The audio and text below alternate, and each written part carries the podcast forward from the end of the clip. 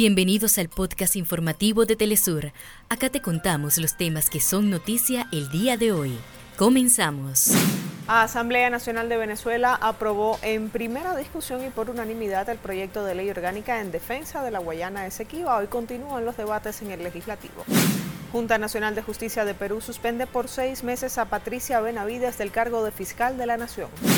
Israel asesinó a 350 palestinos en las últimas 24 horas. Esto eleva a más de 17.000 el número de asesinados desde el 7 de octubre. El presidente de Irán, Ebrahim Raisi, llegó a Rusia para reunirse con su homólogo Vladimir Putin y abordar la agenda de cooperación bilateral y el avance de los proyectos en materia económica y comercial.